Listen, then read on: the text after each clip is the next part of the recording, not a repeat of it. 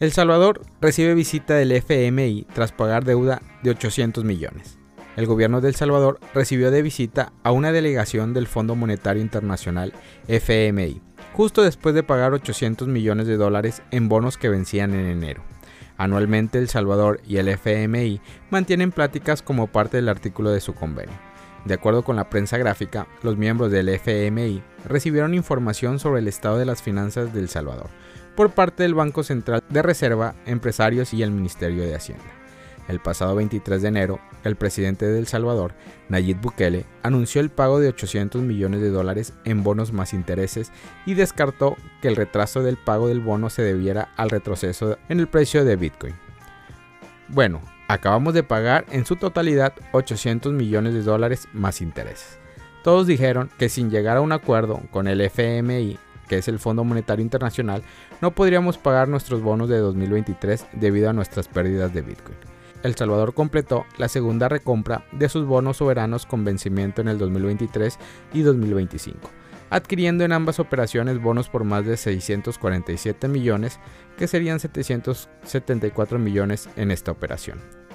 El presidente de El Salvador había señalado desde el 2021 su intención de lograr un acuerdo con el FMI, e incluso aseveró que no quería el dinero del FMI en diversas ocasiones y posteriormente decretó la ley Bitcoin, donde convirtió a las criptomonedas en moneda de curso legal. Pese a que Nayib Bukele ha reiterado no necesitar los recursos del organismo internacional para respaldar las finanzas de El Salvador, lo cierto es que entre el 2023 y el 2025 vencerían los bonos del país por 1,200 millones de dólares, Además, persisten las críticas que alegan que el país seguirá muy endeudado durante el 2023, ya que tienen que cumplir su compromiso con los bonos. El artículo del FMI buscaría mediante un convenio sostener reuniones bilaterales con las naciones miembros, de manera anual, con visitas oficiales que buscarían recabar información financiera, analizar el estado de las finanzas y el futuro del país de visita. Posteriormente, el organismo realizó un informe que entregó a Washington, Belin Crypto reportó días atrás que el gobierno de El Salvador habría invertido alrededor de 1,2 millones de dólares diarios para comprar Bitcoin entre el 17 de noviembre y el 26 de enero del 2023, adquiriendo un total de 91 BTC. El 16 de noviembre el presidente Nayib Bukele anunciaba la compra diaria de un Bitcoin. La base de opositores creció en el 2022 y el rechazo a Bitcoin parece aumentar, como lo expuso la encuesta del Instituto Universitario de Opinión Pública de la Universidad Centroamericana, quien reflejó que 61 de cada 100 personas opinan que el uso de las criptomonedas solo han beneficiado a los más ricos de El Salvador.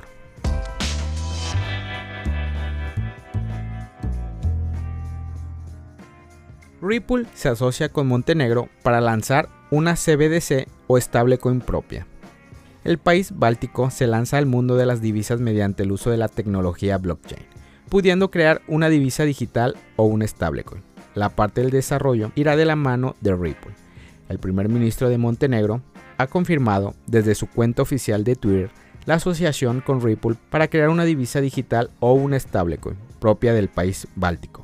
En la reunión se puede ver al CEO de Ripple y a James Wally persona de contacto de Ripple dedicado a los bancos centrales y a los CBDC, en donde concordaron en trabajar juntos en una prueba piloto para construir la primera moneda digital o moneda estable para Montenegro, según confirma el primer ministro de Montenegro. En la ecuación estaría el Banco Central de Montenegro que trabajará codo a codo con Ripple para la creación de la divisa digital de Montenegro.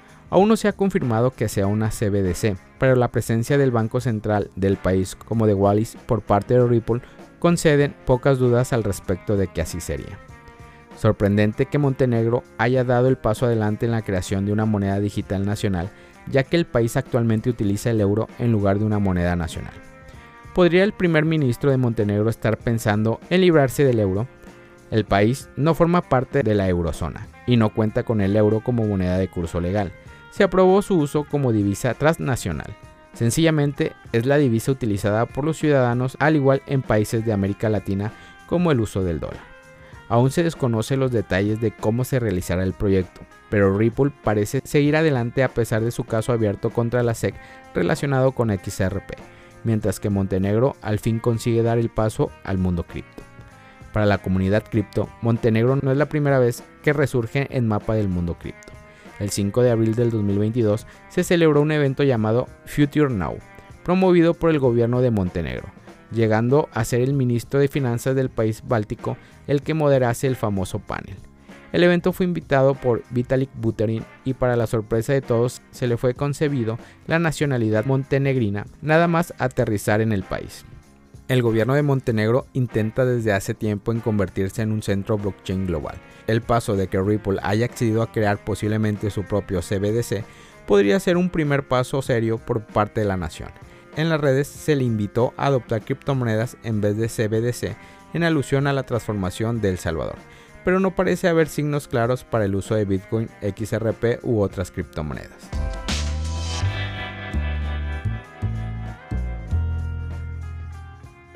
Dogecoin al borde de una explosión masiva. El precio de Doge alcanzará un dólar en esta carrera alcista. Dogecoin, el activo clasificado en el noveno lugar, ha subido más del 10% en este momento y se dirige con fuerza hacia los niveles cruciales de alrededor de 0,1. Curiosamente, la comunidad de Doge parece haberse activado ya que el volumen de negociación aumentó más del 200% para alcanzar los 1.500 millones de dólares, dominado en gran medida por los alcistas. Actualmente el precio está descubriendo nuevos máximos para el 2023, lo que muestra la posibilidad de un aumento continuo en el futuro. El precio Doge está en proceso de superar la cuña descendente que en gran medida se considera alcista. El precio, después de una ruptura, puede subir más de allá de los niveles de 0,11 y probar la resistencia crucial en 0,14, cortando las zonas fundamentales en 0,12. Mientras tanto, el precio Doge frente a BTC está probando algunas zonas cruciales. Según un analista popular, Blunts, el precio Doge BTC está listo para experimentar una ruptura masiva que puede provocar un aumento del 100% durante el primer trimestre del 2023. Es cierto que Doge USD me parece un desastre, pero Doge BTC parece estar preparándose para una bomba de venganza de probablemente el 100% o más. Sería una negligencia de mi parte si no tuviera una bolsa de esto. Dogecoin es una de las primeras altcoins en recuperarse y se cotiza en niveles cruciales en este momento. Estos niveles han estado actuando como una barrera durante casi un año y mantenerse más allá de estos niveles podría generar un aumento notable de más de un dólar según lo predicho por el analista. Tras las especulaciones de un aumento masivo, las ballenas Dogecoin se activaron y transfirieron casi 450 millones. Fichas por 40 millones, las 20 billeteras principales intercambiaron un token a una billetera desconocida con una tarifa de 1.0 Doge por valor de 0.09. Colectivamente, se cree que el precio de Dogecoin mantendrá un aumento notable en el futuro cercano.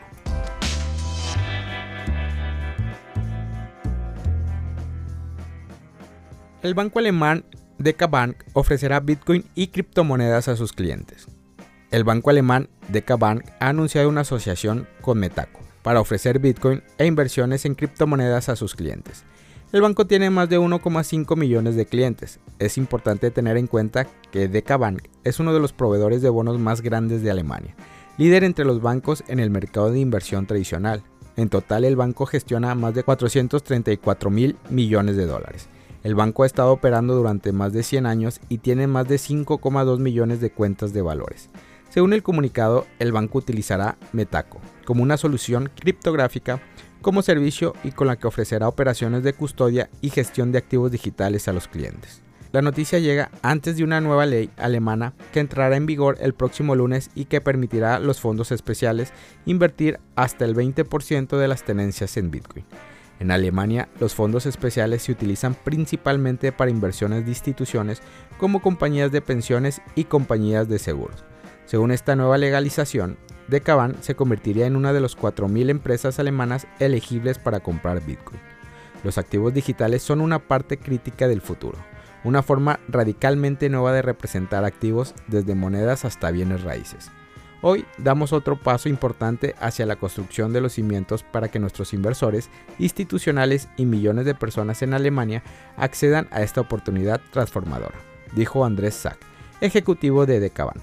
Además, Decabank también estaría considerando invertir parte de sus activos en Bitcoin, como lo hicieron Mercado Libre, Nubank aquí en Brasil, el banco N26 también anunció su exposición al criptomercado y dijo que este mes proporcionaría servicios de comercio de criptomonedas a varios países europeos.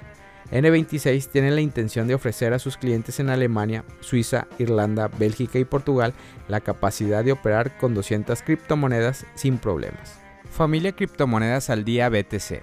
Gracias por escuchar mi podcast. Recuerda que nos puedes encontrar en YouTube, en Facebook, Instagram, TikTok como Criptomonedas al Día BTC. Sígueme en mis redes sociales y no te pierdas todo sobre el mundo cripto.